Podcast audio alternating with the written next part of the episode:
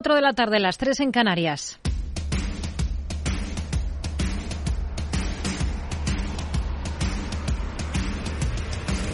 No decida lo que hará el mercado. No se salte las normas de su operativa. No se deje dominar por sus emociones. Mercado Abierto con Rocío Arbiza.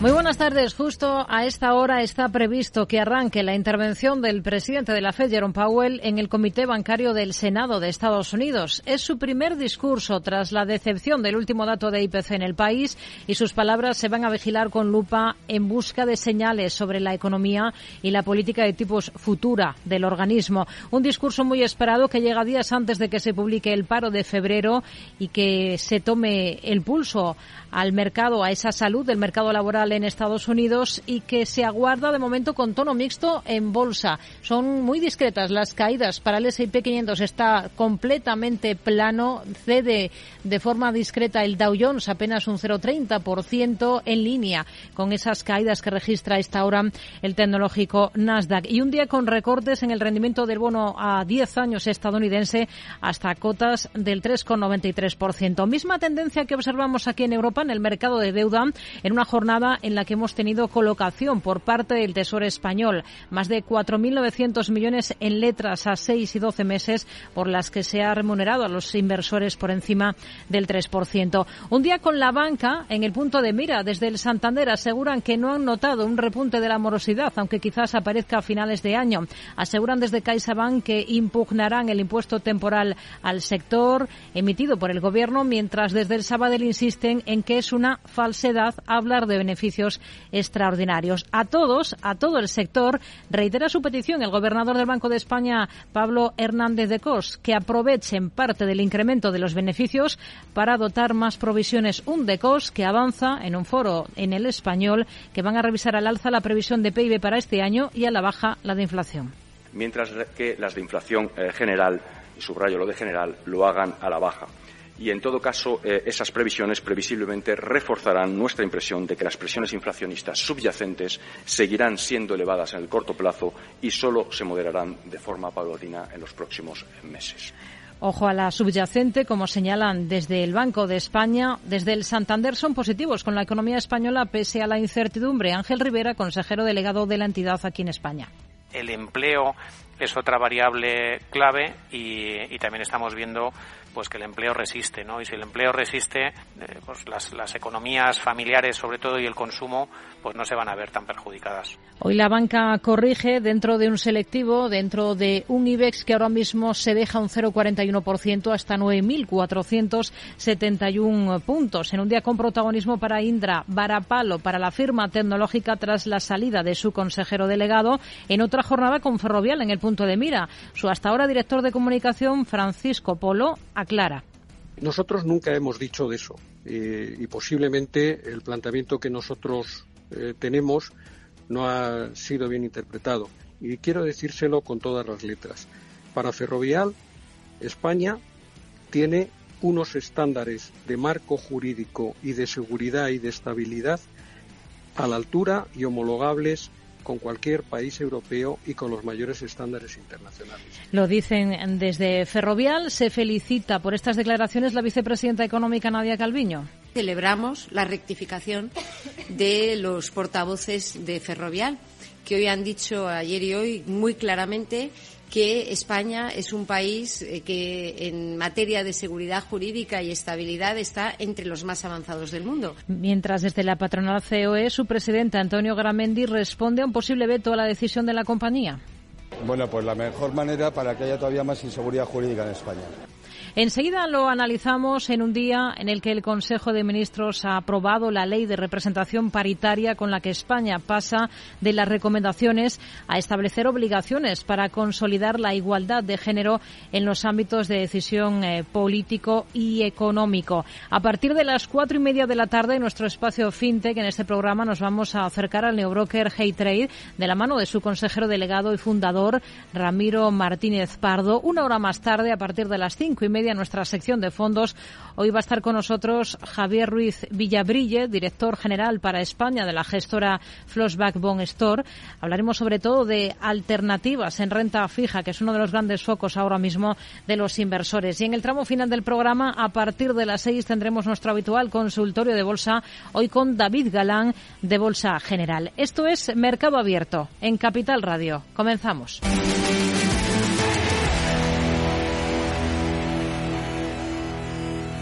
Mercado Abierto con Rocío Arbiza.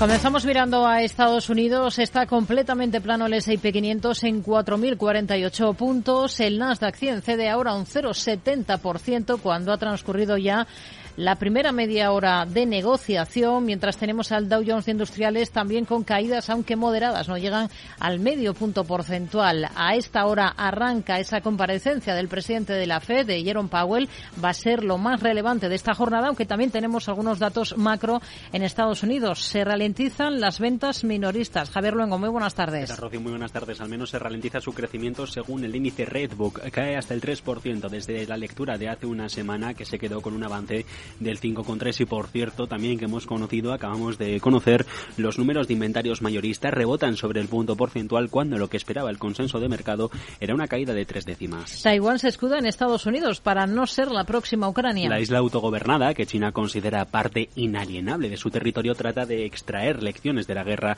desencadenada tras la invasión de Rusia. Pide a Estados Unidos, por ejemplo, ayuda militar con la que poder hacer frente a la sombra de Pekín y, de hecho, el actual presidente de la Cámara de Representantes, Kevin McCarthy, ha accedido en las últimas horas a entrevistarse con la presidenta de Taiwán, Tsai Ing-wen, en California, en lugar de la isla autónoma como estaba previsto, para aplacar la ira de las autoridades chinas, según avanza Financial Times. Mientras eh, China advierte a Estados Unidos, si no pisa el freno, habrá conflicto. Y así lo ha procurado el recién estrenado como nuevo ministro de Exteriores que, que hasta ahora había sido embajador en Washington, King Gang, en la última Asamblea Nacional a cuenta del conflicto que se abre por Taiwán y dicen la creciente rivalidad entre ambas potencias. En política nacional en Estados Unidos, la división republicana da alas a Donald Trump. Ante las presidenciales del 24, el expresidente ya gana en todas las encuestas que se publican ante el silencio de sus rivales más centristas. Y, y para muestra un dato, eh, en la votación tradicional de la Conferencia de Acción Política Conservadora de las últimas horas, Trump ha obtenido el 62% de los votos entre los asistentes, lo que refleja un ligero aumento respecto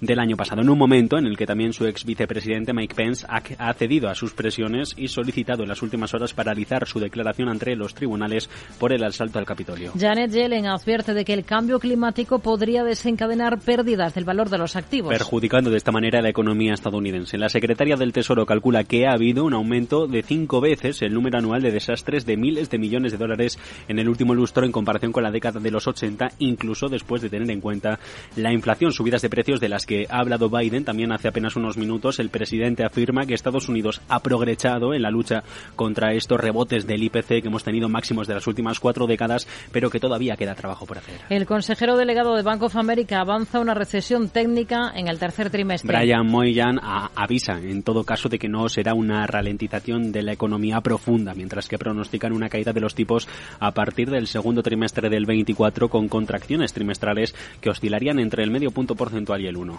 Amazon acepta el fracaso de sus supermercados sin cajeros. Se inicia los cierres de tiendas. Clausurará uno de cada cinco establecimientos, traducido 8 del total del 29 que tienen. Amazon Go tenía planes de expandirse fuera de Estados Unidos, aunque no han llegado a materializarse por fracasar las ambiciones. Meta ultima una nueva ronda de despidos. Y que podrían llegar esta misma semana, según la agencia Bloomberg. Fuentes conocedoras no identificadas de este medio dicen que vendría impulsada por objetivos financieros después de una desaceleración de los ingresos por publicidad que habría solicitado incluso la compañía Meta a directivos y vicepresidentes las listas de empleados que puedan ser despedidos tras anunciar los 11.000 recortes de puestos de trabajo hace apenas unas semanas. Pfizer coloca coloca su vacuna COVID-19 como el fármaco con más ingresos del mundo. El fabricante estadounidense cuela también a su antiviral, el Paxlovid, la pastilla, en el ranking de medicamentos top ventas. La firma supera solo con este vial los 100.000 millones de dólares en facturación el año pasado, lo que se traduce en un beneficio neto anual en cuentas de 31.300 millones. El Departamento de Justicia se prepara para bloquear la fusión de JetBlue y Spirit. A pesar de que los consejeros delegados de ambas compañías aseguran que combinar sus operaciones va a beneficiar en última instancia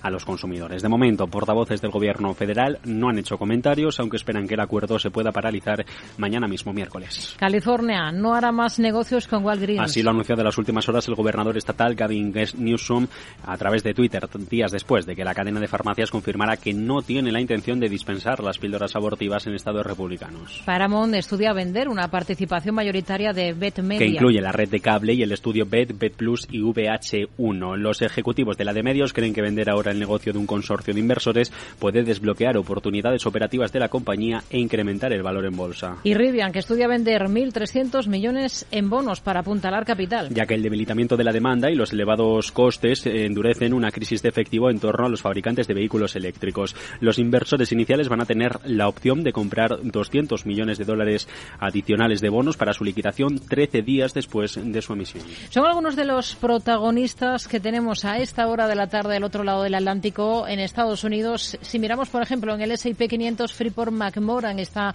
encabezando los recortes, caídas superiores al 4,5%. This Network está liderando las alzas con subidas por encima de los 5 puntos porcentuales. Vamos a analizar lo más interesante, vamos a situarnos en el principal mercado del mundo de la mano de Julián Coca, responsable de renta variable de Amcor Investment Strategies. ¿Qué tal, Julián? Muy buenas tardes.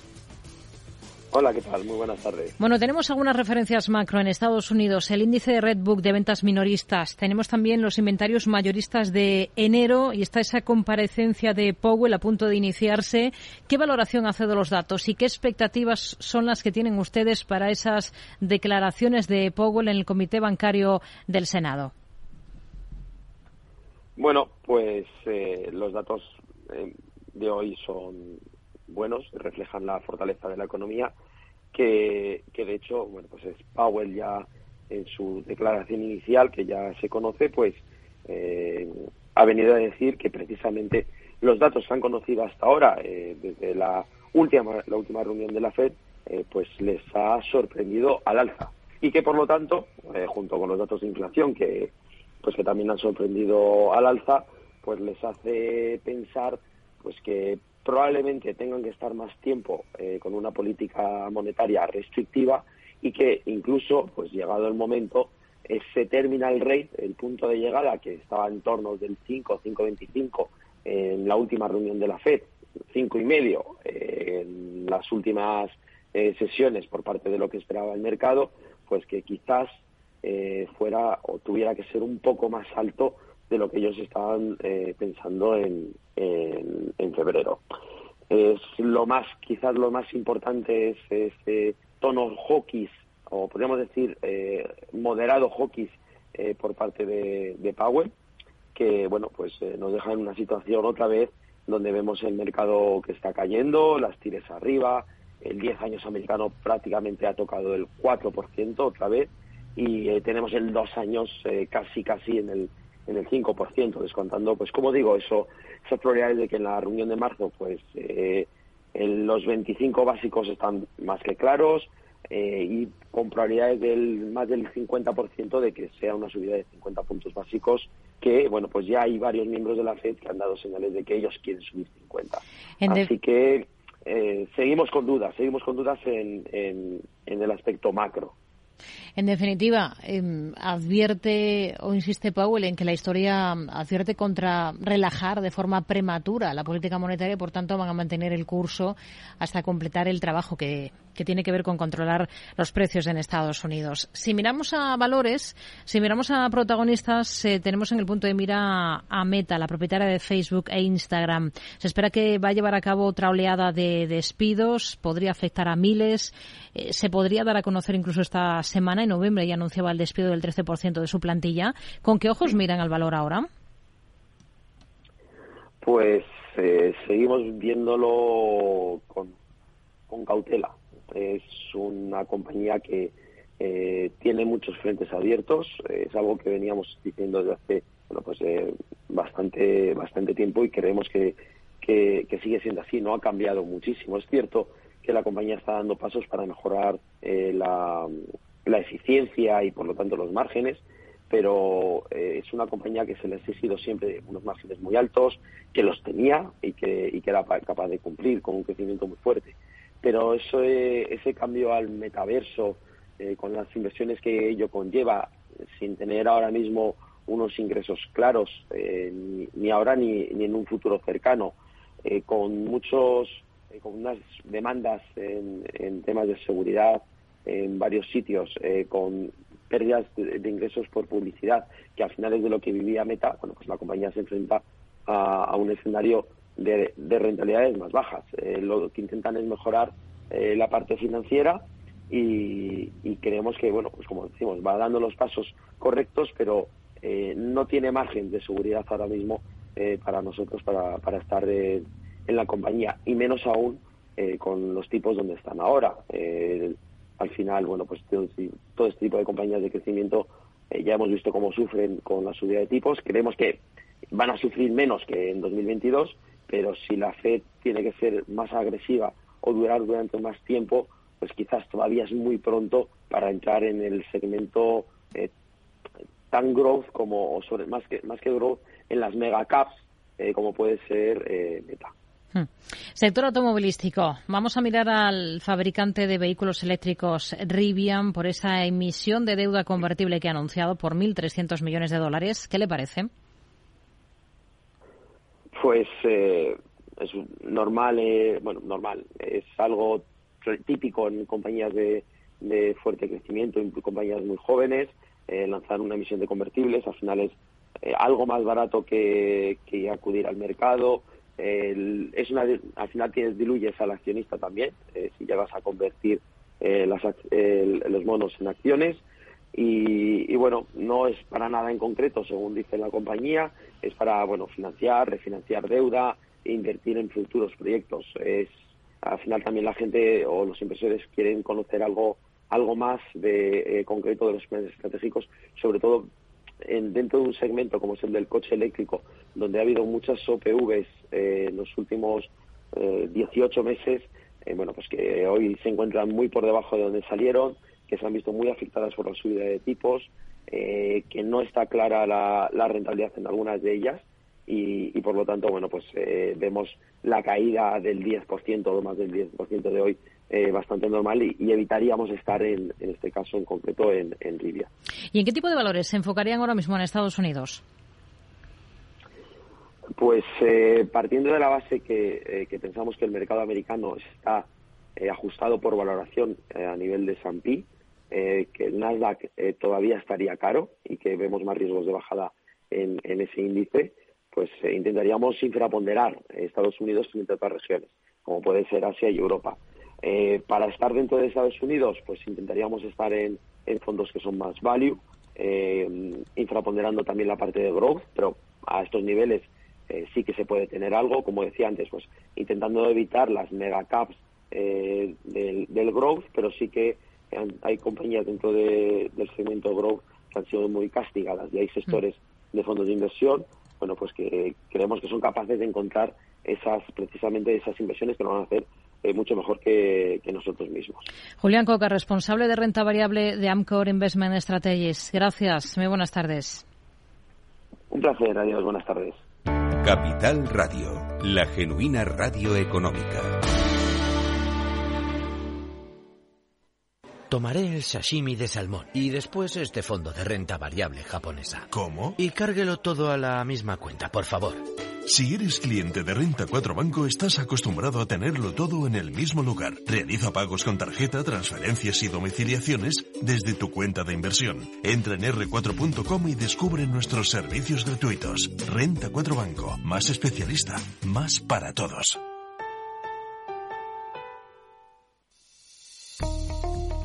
Desde hace más de 75 años nos preocupamos por todo lo que tiene valor en tu vida. Ahora, en Caser Asesores Financieros, también cuidamos de tus intereses. Te ofrecemos un asesoramiento diferencial e independiente para que alcances tus objetivos de inversión. Caser Asesores Financieros. Seguros de tu inversión. Contacta con nosotros en info arroba caserasesoresfinancieros.es o en el 91 762 3442.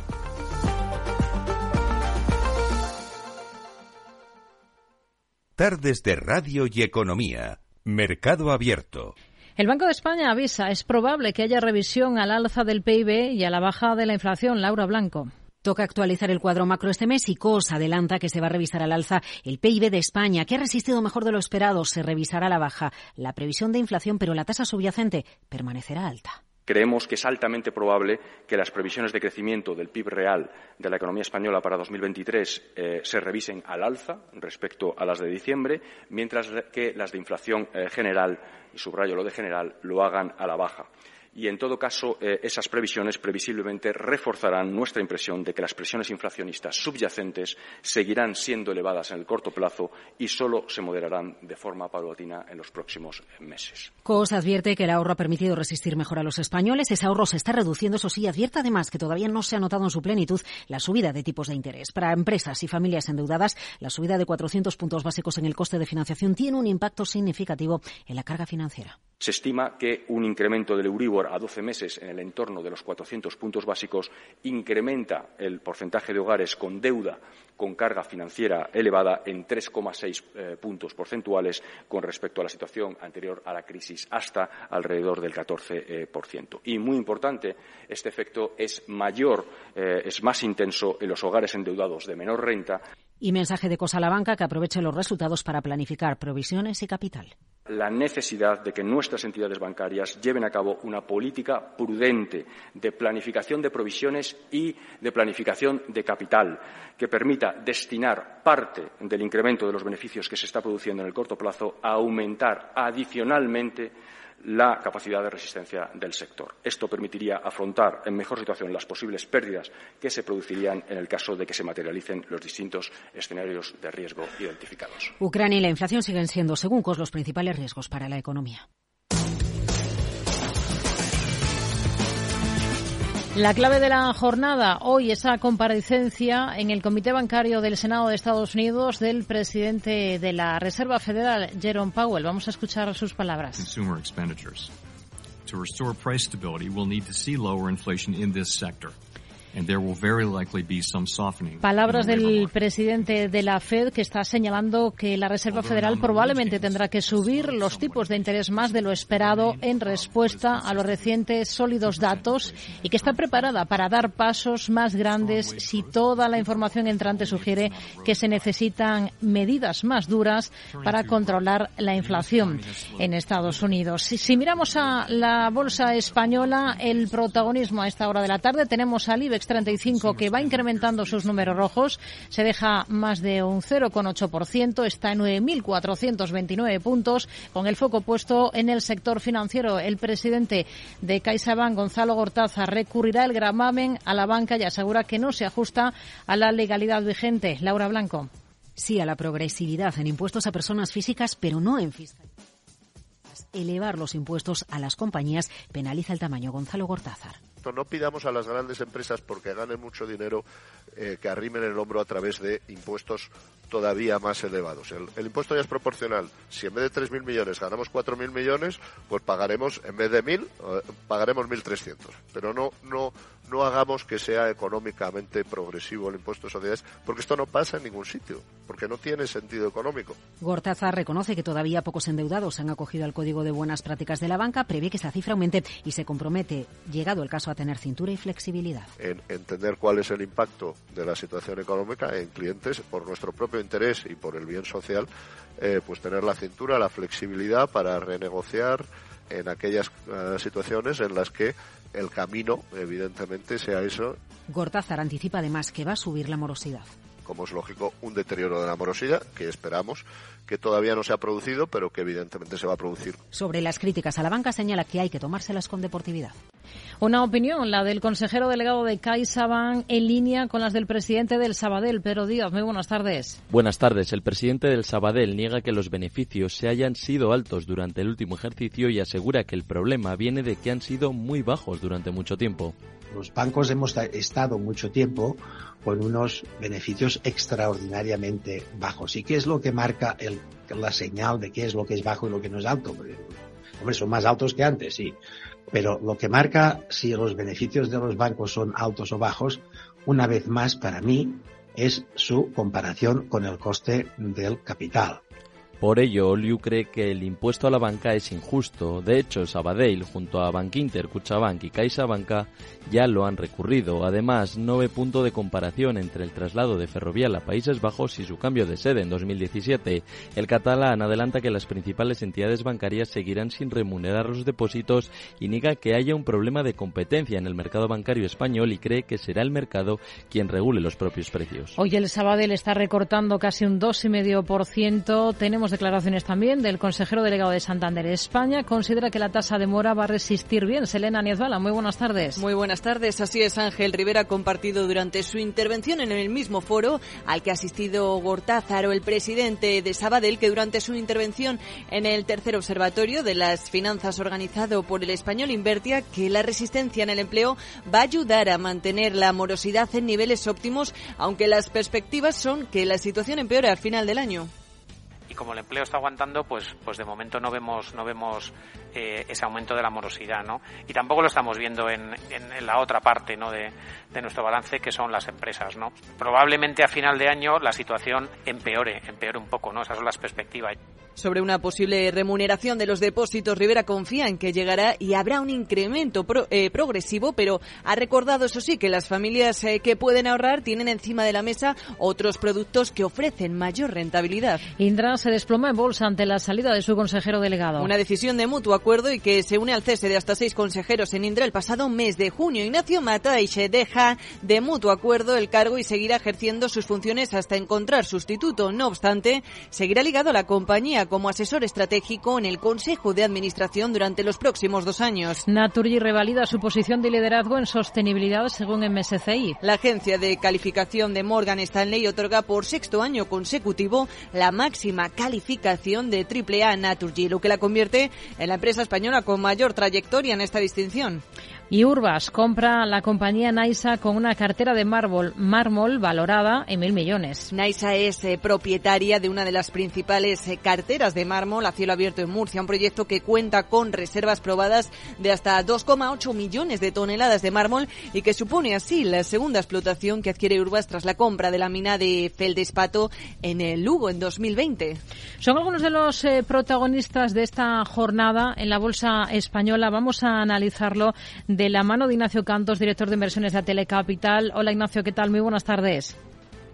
Buenas tardes. Bueno, tenemos tono negativo para el IBEX 35, van a más las caídas, de hecho se incrementan los números rojos en todas las plazas al compás de esos descensos que estamos observando en Estados Unidos tras esa contundencia o firmeza de Powell, ¿no? Eh, cuando habla de que es posible que tengan que subir más los tipos y mantenerlos más tiempo. Eh, perdón, sí. La verdad es que, eh, bueno, eh, era, podía ser algo esperable, que es verdad que después de los últimos datos, sobre todo la fortaleza del mercado laboral que hemos visto, eh, Powell usara este testimonio de semianual, este testimonio ante el Congreso, para mandar un mensaje de, de, de firmeza ante la inflación. Por otro lado, es verdad que, que ya había eh, voces que hablaban de que probablemente el tipo terminal no sería, que es lo que él más o menos ha confirmado, ese 5,25 que todos estimamos, que podría ser algo más, seguramente menos del 6, pero más del 5,25, y luego, bueno, pues que eso podría llevar a que a lo mejor la subida de marzo también no fuera de 0,25, sino a lo mejor más bien de 0,50, que también ha dejado la puerta abierta, ¿no? Entonces, eh, además, normalmente es más fácil usar la palabra que, a veces los hechos. Entonces, bueno, en la reunión veremos finalmente qué pasa, pero con unos mercados de renta variable bastante fuertes y un mercado laboral muy fuerte, pues bueno, es una forma de, intervenir en el mercado eh, vía la palabra. Sí, asegura que la Fed está lista para acelerar las subidas de tipos si la inflación, como estamos viendo, no, no cede. Si miramos a valores protagonistas, hoy tenemos un nombre propio, el de Indra, como reacción a la salida de su consejero delegado. Em, ¿Qué es lo que pasa en Indra? Puertas para adentro. Bueno, desgraciadamente eso solo lo saben ellos, ¿no?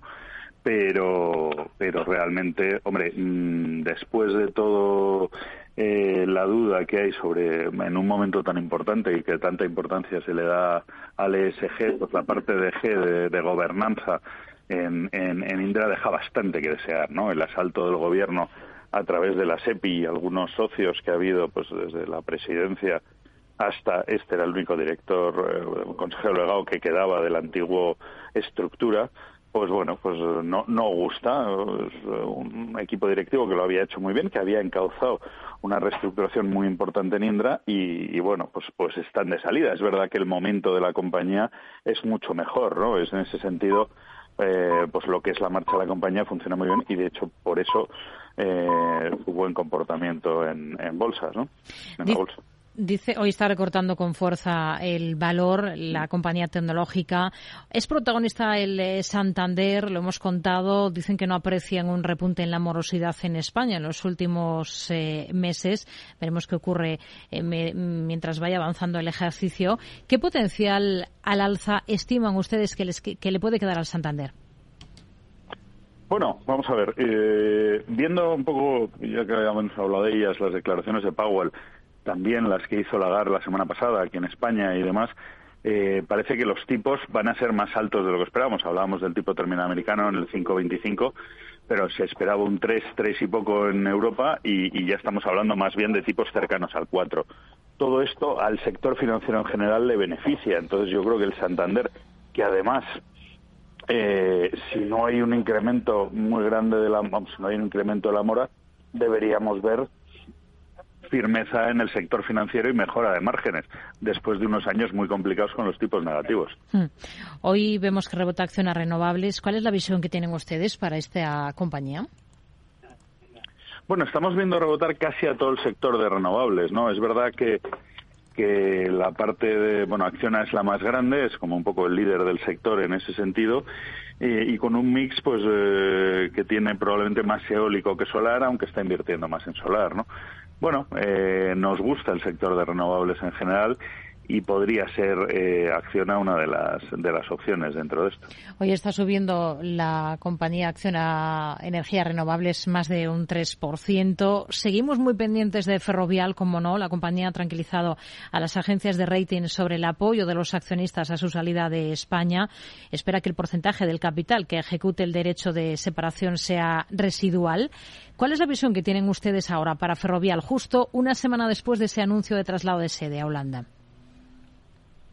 Bueno, pues eh, nos sigue gustando lo que es el sector de infraestructuras, pero es verdad que dentro de este sector ferrovial siempre ha sido, digamos, la, más cara, probablemente porque tenía las infraestructuras de más calidad, especialmente la, autopista de, Toronto, pero eh, bueno, pues eh, cotiza, cotiza relativamente múltiplos más elevados que otras, ¿no? Nos gusta el sector, pero probablemente, y más con este entorno de, de, noticias regulatorias, etcétera, pues a lo mejor no estaríamos ahora en el valor y elegiríamos otras opciones como SACIR o ACS. ¿no?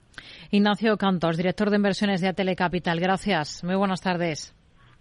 Gracias a vosotros. Un saludo.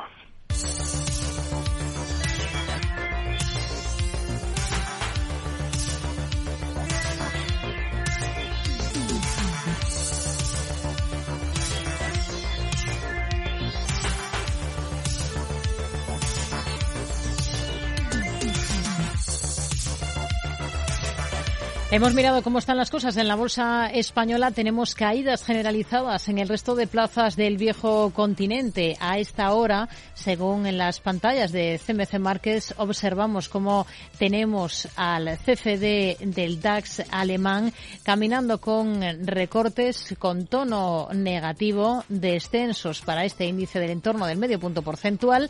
También está cediendo terreno el selectivo francés K40, algo menos, un 0,30% en una jornada jornada negativa en línea. Está recortando el principal indicador de la bolsa italiana en un día en el que estamos también pendientes del comportamiento de la bolsa de Londres. Ahí encontramos completamente plano al FT100 en cotas de 7.932 puntos. Vamos a ver cuáles son los protagonistas de esta jornada en Europa. Selena Niedbala. Tras el breve descanso en las últimas sesiones, esta jornada los resultados empresariales cobran protagonismo de nuevo en Europa, en concreto en la bolsa alemana, donde compañías como Zalando reciben hoy con caídas en bolsa sus resultados anuales marcados por una fuerte caída en su beneficio e ingresos. La mayor eh, plataforma europea de moda online advierte de que la vuelta de los consumidores a las tiendas tras la pandemia ha sido intensa y ha afectado al e-commerce más de lo esperado. Las ganancias grupales ajustadas de la compañía antes de intereses e impuestos se desploman así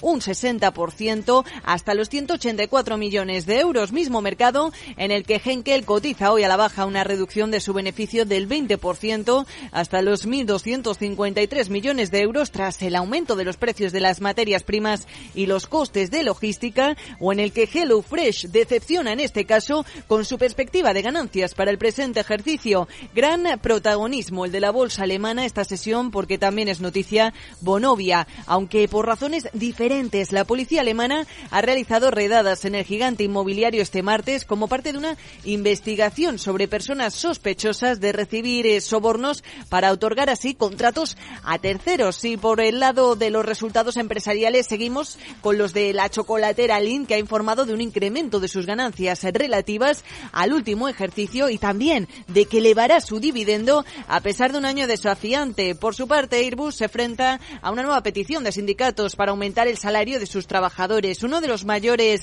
eh, sindicatos de Francia ha pedido fabricante de aviones que renegocie parte de un convenio salarial vigente para tener en cuenta así la alta inflación debido a que el actual acuerdo, que va de julio de 2022 hasta julio de 2024, permite reabrir las discusiones para la segunda mitad de este periodo. Mientras tanto, Telecom Italia empezará este viernes a revisar ofertas para su red fija, en concreto la liderada por el prestamista estatal italiano CDP, que parece haber tenido una fría recepción por parte del principal inversor de la compañía, de Vivendi. Se espera que el directorio de Telecom Italia se reúna el 15 de marzo para dar su respuesta inicial a la propuesta de CDP, aunque tanto esta como la de KKR valorarían el negocio de red de la italiana en unos 18.000 millones, mientras que Vivendi lo habría fijado, recordemos, en más de 30.000 millones de euros. Todo ello al tiempo que Rocío, la cervecera neerlandesa Heineken, ha pedido perdón tras la polémica generada en torno a su división eh, rusa, que lanzó nuevos productos en el último año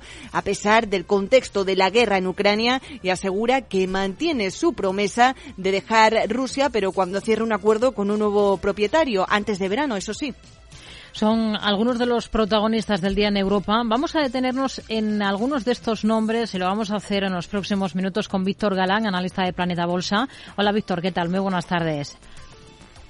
Hola, muy buenas tardes a todos. Un saludo, como siempre. Vamos a comenzar, por ejemplo, eh, por los índices europeos. ¿En qué punto están en estos momentos? Bueno, pues echando un vistazo eh, al, DAX 40, eh, ¿no? que es el principal índice europeo, alemán, ya sabéis, eh, bueno, ha superado la zona de los 14.900 eh, puntos. Eh, ya anda por cerca de los 15.600, eh, está en un entorno de máximos anuales. eso siempre es muy positivo tiene actualmente muchísimo momentum. Eh, buscaríamos principal soporte en los 14.500 eh, puntos y eh, a partir de ahí, obviamente, si se perdieran, entraríamos en un terreno mucho más negativo. IBEX 35, el índice patrio español, prácticamente por encima de los 9.500 puntos.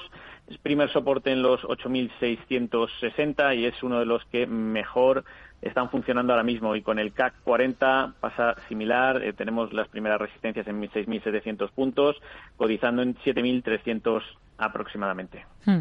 Tenemos también sobre la mesa pues eh, algunas compañías que son protagonistas por los resultados que han presentado. Por ejemplo, Zalando, la firma alemana de venta de moda por internet, eh, reduce el beneficio un 92,8% en el último ejercicio. ¿Cómo está por técnico? Bueno, pues por técnico viene a confirmar, eh, prácticamente la noticia de hoy viene a confirmar todo el desempeño eh, que, ya veía viniendo, que veía observando el mercado durante 2022. Precisamente se estaría descontando que los datos eh, de resultados no iban a ser tan buenos, ¿no? Porque el, el, precio, el valor perdía desde prácticamente los 100 euros y actualmente llegó a cotizar en los 20, actualmente en 40 casi. Eh, bueno, buen aspecto de la compañía en el muy corto plazo, porque mientras no pierda el soporte de 35-12, eh, eh, mantenemos las esperanzas de que haga un impulso alcista y eso sí nos gustaría verla por encima de los 45 para recuperar ese segundo impulso de Fibonacci. Hmm. Henkel es otra de las que ha presentado resultados en el último ejercicio, gana un 23,1% menos. ¿Cómo ve las cosas para este valor? Para Henkel lo veo bastante mejor porque está en una fase clarísima de acumulación y a punto de romperla al alza, lo que podría traer un nuevo rally, rally alcista. Mm, observamos que los indicadores están mostrando muchísima fortaleza, muchísimo momentum. El indicador CFI de, compra de fondos institucionales muestra que en las últimas semanas ha entrado muchísimo dinero y además el RSC de Mansfield muestra que lo está haciendo mejor que el índice eh, de referencia. Por tanto, mientras no pierda 66,04, un índice, eh, un, valor eh, que esperamos siga creciendo y subiendo. Otro de los protagonistas, en este caso también en la bolsa alemana, es la distribuidora de productos químicos Brentag. Es noticia porque se plantea recomprar al menos el 5% de, de sus acciones. ¿Cómo lo ve por técnico?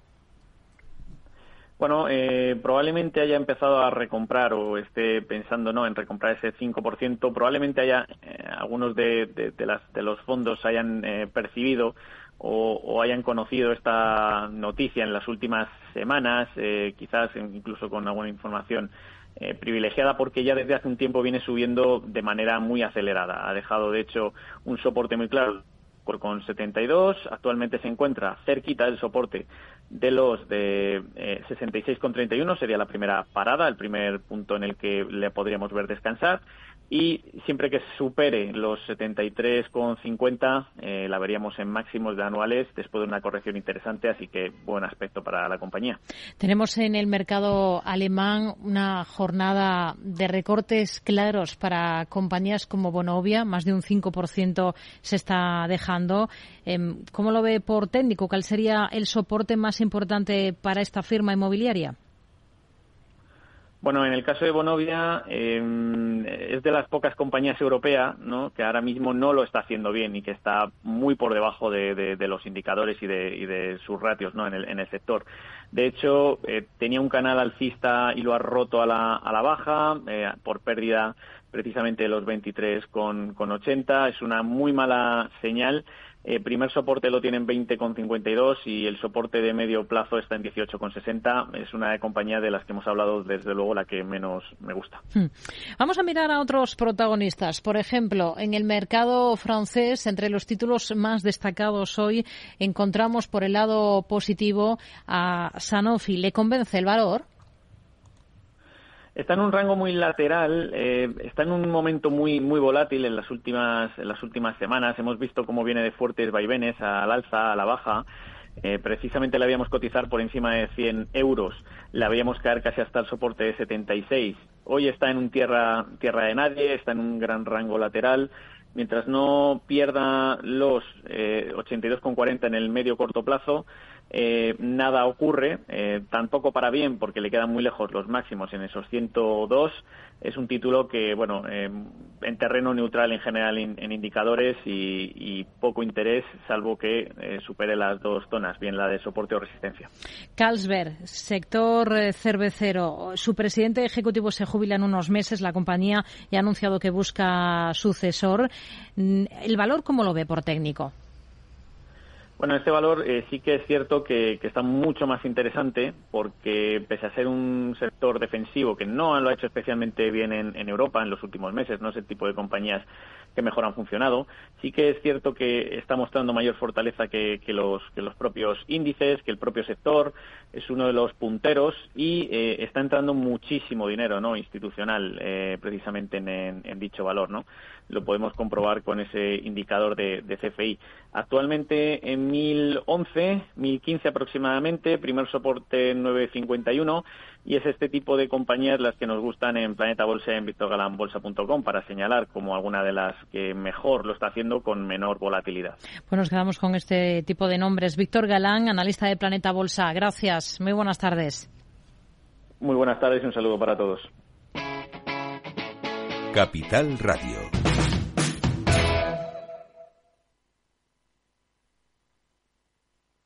¿Qué es ir más allá? Con Arval podrás llegar donde te propongas de la forma más sostenible y darle a tu empresa todas las soluciones de movilidad que necesite, asesorando con las mejores opciones de movilidad para las distintas necesidades de tu flota, con vehículos electrificados, bicicletas, coche compartido. Arval, la transición energética arranca aquí. Más información en arval.es. ¿Estás comparando hipotecas? Hay matices que marcan la diferencia. Hipotecas Cuchabank. Consúltanos directamente. Más info en cuchabank.es. Mercado Abierto con Rocío Arbiza.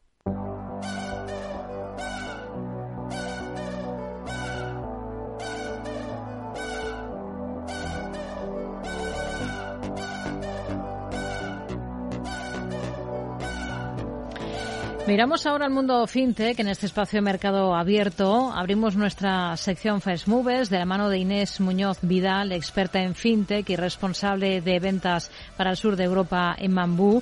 Hola Inés, ¿qué tal? Muy buenas tardes. Muy buenas tardes, Rocío. Bueno, antes de saludar a nuestro invitado de esta tarde, como siempre comentamos alguna noticia relevante que tenga que ver con este sector, con el mundo fintech. ¿Qué es lo que le ha llamado la atención de estos días? Pues un hito más, Rocío, que viene del Reino Unido, mm, como estamos acostumbrados, eh, la cuna del fintech en su momento, eh, de este lado del Atlántico, y es eh, la adquisición por parte de, de, uno de los jugadores del mundo de finanzas en bebidas, del que hablamos de vez en cuando en este programa, adquisición por parte de este jugador de un jugador de Open Banking. Es decir, Estamos hablando de las dos tendencias que hay ahora mismo en la transformación de los servicios financieros. Por un lado, las finanzas embebidas, que son incorporación de esos servicios financieros en empresas que no necesariamente son financieras ni bancos. Y, por el otro lado, eh, Open Banking, que es la otra gran tendencia, que es, recordemos, esa capacidad que tenemos ahora los usuarios de, tener, absorber, extraer y tener en un solo sitio toda nuestra información bancaria.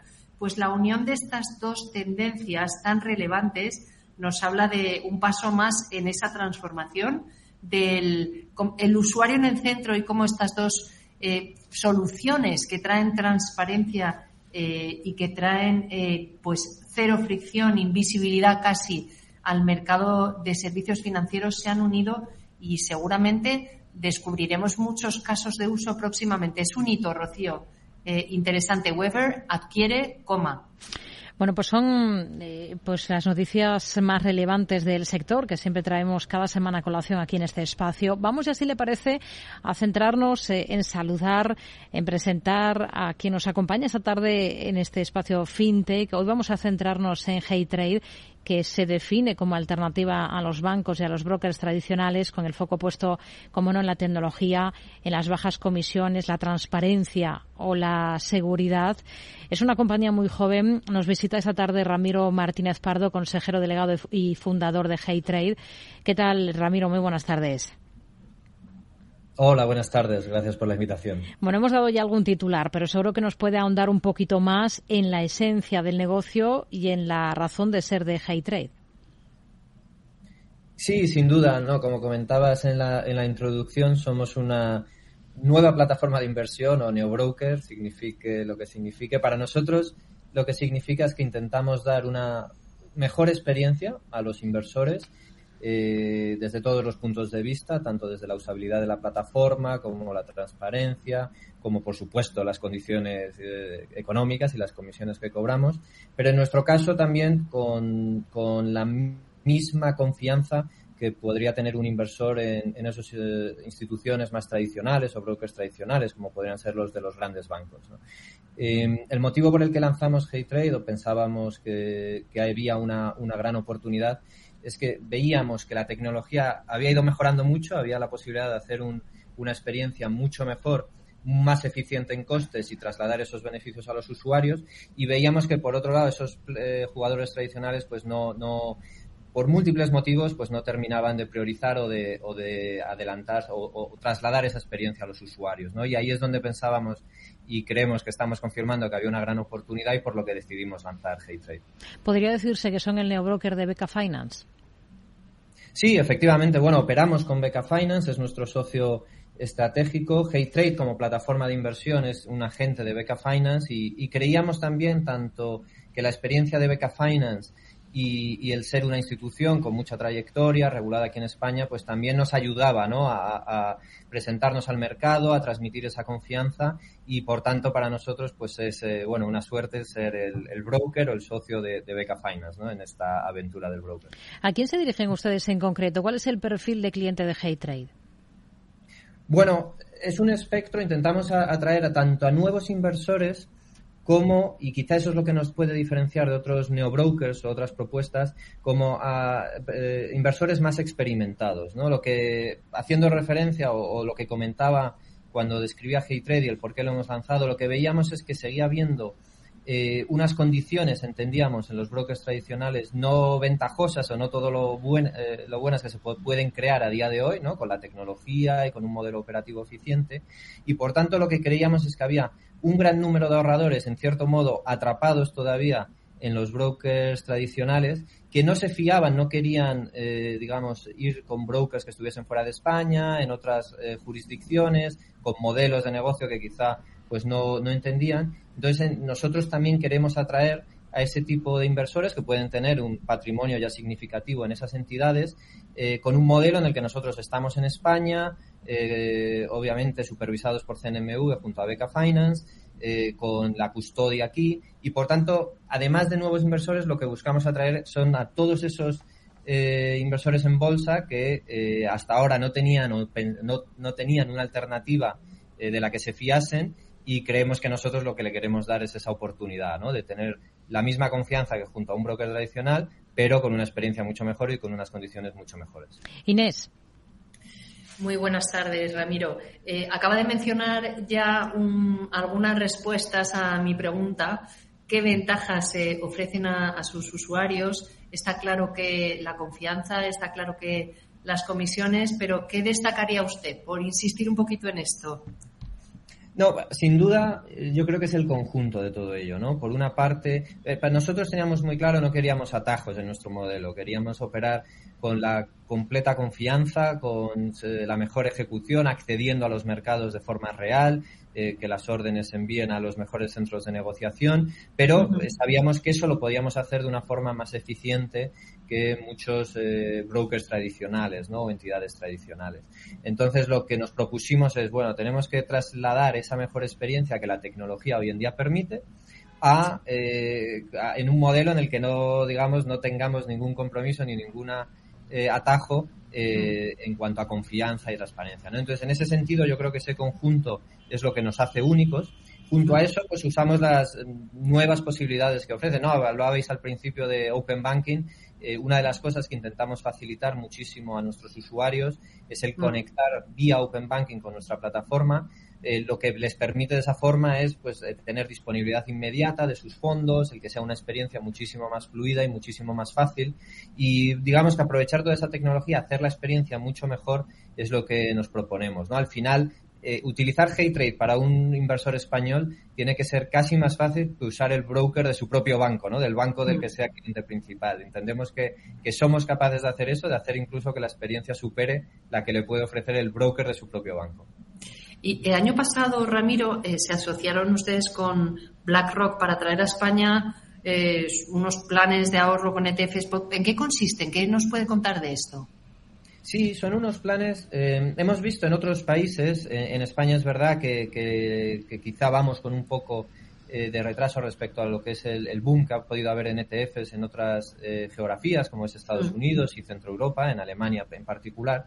Y es verdad que esto nos pareció un producto muy interesante, ¿no? que, junto a BlackRock pues decidimos el asociarnos para comercializarlos o, o lanzarlos en España, ¿no? darlos a conocer en España. Son en concreto tres productos son ETFs en realidad, pero cuyos subyacentes son ETFs a su vez, ¿no? Incluso con hasta 25, 30 ETFs de subyacente, con una diversificación increíble, o sea, realmente comprando un único producto uno está teniendo una diversificación, una exposición completamente global, tanto a renta fija como renta variable, con una exposición geográfica muy diversificada, y donde hay cierto componente activo en el que, digamos, se sobreponderan ciertas regiones, ciertos ETFs, ¿no? Unos costes muy, muy competitivos, hablamos de unos costes totales de 25 puntos básicos, muchísimo más, mejor incluso que, fondos indexados, carteras de fondos indexados, y por tanto nos parecía un producto muy, muy interesante para lanzar eh, junto a BlackRock aquí en España, eh, en el que realmente quien invierta en ese producto pues puede prácticamente hacerlo a muy largo plazo, ¿no? Nosotros lo vemos como un complemento a, otros valores que pueda tener el inversor en su cartera, eh, que digamos sería como eh, la piedra, la primera piedra ¿no? de esa cartera en la que a largo plazo se hace una inversión recurrente en ello y después se puede complementar con otros eh, activos o acciones que, el inversor crea. ¿no? Pero creemos que en ese sentido es un producto muy interesante con unos costes muy, muy, muy competitivos y, y muy a largo plazo. ¿no? Y un tema del que no hemos hablado, pero que es muy relevante en, su caso por las cosas que, hemos podido ver. En la atención al cliente ustedes apuestan por una combinación de capacidades digitales con trato humano. ¿Qué nos puede decir de esto? Sí, sin duda. Yo creo que muchas, a veces las fintech o quizá la gente que trabajamos en tecnología podemos pecar de pensar que podemos solucionar todo con con tecnología o, eliminando ese trato humano. Y realmente una de nuestras apuestas y valores diferenciales fue el tener un, servicio de atención al cliente accesible, en el que sabíamos que, al ser un, nuevo jugador, pues eh, comprensiblemente habría usuarios que tendrían dudas, querrían más información, tendríamos que ayudarles en ese primer proceso. Y por tanto decidimos apostar muy pronto por tener esa, ese modelo en el que por supuesto eh, hay herramientas online y herramientas tecnológicas para que eh, puedan los usuarios encontrar soluciones o respuestas a algunas preguntas, pero en el que es accesible y es fácil contactar con nosotros y, e intentar, y siempre intentamos pues solucionarlo lo antes posible esas dudas, ¿no? Creemos que es algo bueno, una aproximación un poco distinta a la que pueden tener otros, otros jugadores, eh, definitivamente distinta a la que pueden ofrecer otros eh, jugadores que no están tanto en España y por tanto, pues bueno, ofrecen un servicio de atención al cliente más distante y más difícil, al que sinceramente es más difícil acabar hablando con una persona. Y para nosotros era importante. Y también desde un punto de vista de desarrollo nuestro, es, es uno de los canales fundamentales de los que recibimos eh, ideas de mejoras, feedback por parte de los usuarios, que nos sirve a nosotros siempre para continuar mejorando la plataforma. Usuarios que son muy exigentes eh, y además hay mucha competencia aquí en España. ¿Qué les están reclamando estos eh, usuarios en qué están trabajando ustedes definitivamente ahora mismo para bueno para añadir capacidades para ir mejorando. Bueno, siempre nos piden, obviamente, pues ampliar en la medida posible catálogos e incluso productos, ¿no? Yo creemos que nosotros, nuestro, cómo nacimos y creo que va a ser siempre la piedra eh, central ¿no? De, nuestra propuesta es el broker y es por supuesto acciones, renta variable y el acceso a los principales mercados, incluyendo todo el mercado español.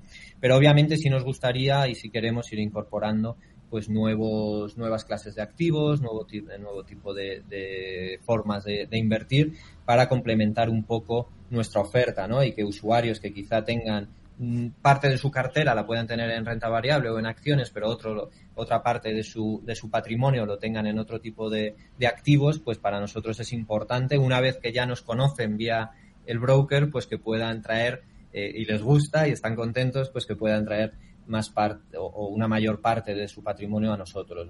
Entonces, en ese sentido, pues un foco principal, por supuesto, es eh, ampliar ese catálogo, ¿no? tanto en, mercados como, como, en clase de activos, y por supuesto continuar trabajando la, las funcionalidades, la usabilidad, la información que le proporcionamos al usuario. Ahí eh, estamos trabajando en distintos ángulos, distintas vertientes, que esperamos en 2023 tener muchas novedades para los mm. usuarios Y, bueno, realmente es constante. En realidad esto no se acabará nunca, yo creo. Eh, lanzaremos nuevas funcionalidades, pero seguro que hay muchas otras que vendrán después. Así que, bueno, no hemos hecho más que empezar.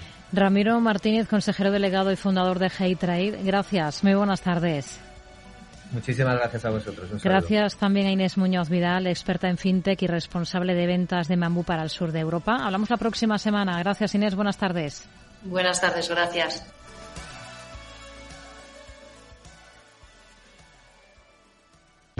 Para personas inquietas, Capital Radio. Tío, ya estoy en el tren. A ver si tengo suerte y llego tarde, ya sabes. 30 minutillos y me ahorro el billete. No creo que en media hora me pierda mucho allá en el pueblo. Como mucho al Paco contando por enésima vez cómo conoció a la Juani. Con el compromiso Renfe de puntualidad, si tu tren AVE se retrasa más de 15 minutos, te devolvemos el 50% y el 100% si se retrasa más de 30. Normal que alguno prefiera llegar tarde. Nadie te da más. No todos los trenes son como Renfe. Renfe, tu tren. ¿Te interesa la bolsa? Compra y vende acciones o ETF sin comisiones hasta 100.000 euros al mes. ¿Has oído bien? Sin comisiones. Más de 550.000 clientes ya confían en XTB. Abre tu cuenta totalmente online. Un broker, muchas posibilidades. XTB.com. A partir de 100.000 euros al mes, comisión del 0,2%, mínimo 10 euros. Invertir implica riesgos. Si quieres conocer mejor las empresas con las que trabajas, empieza por Informa. Compruébalo con tres informes gratis, el nuestro para que nos conozcas más y los dos que tú elijas para tu negocio. Solicítalos ya en Informa.es. Informa, líder en información empresarial.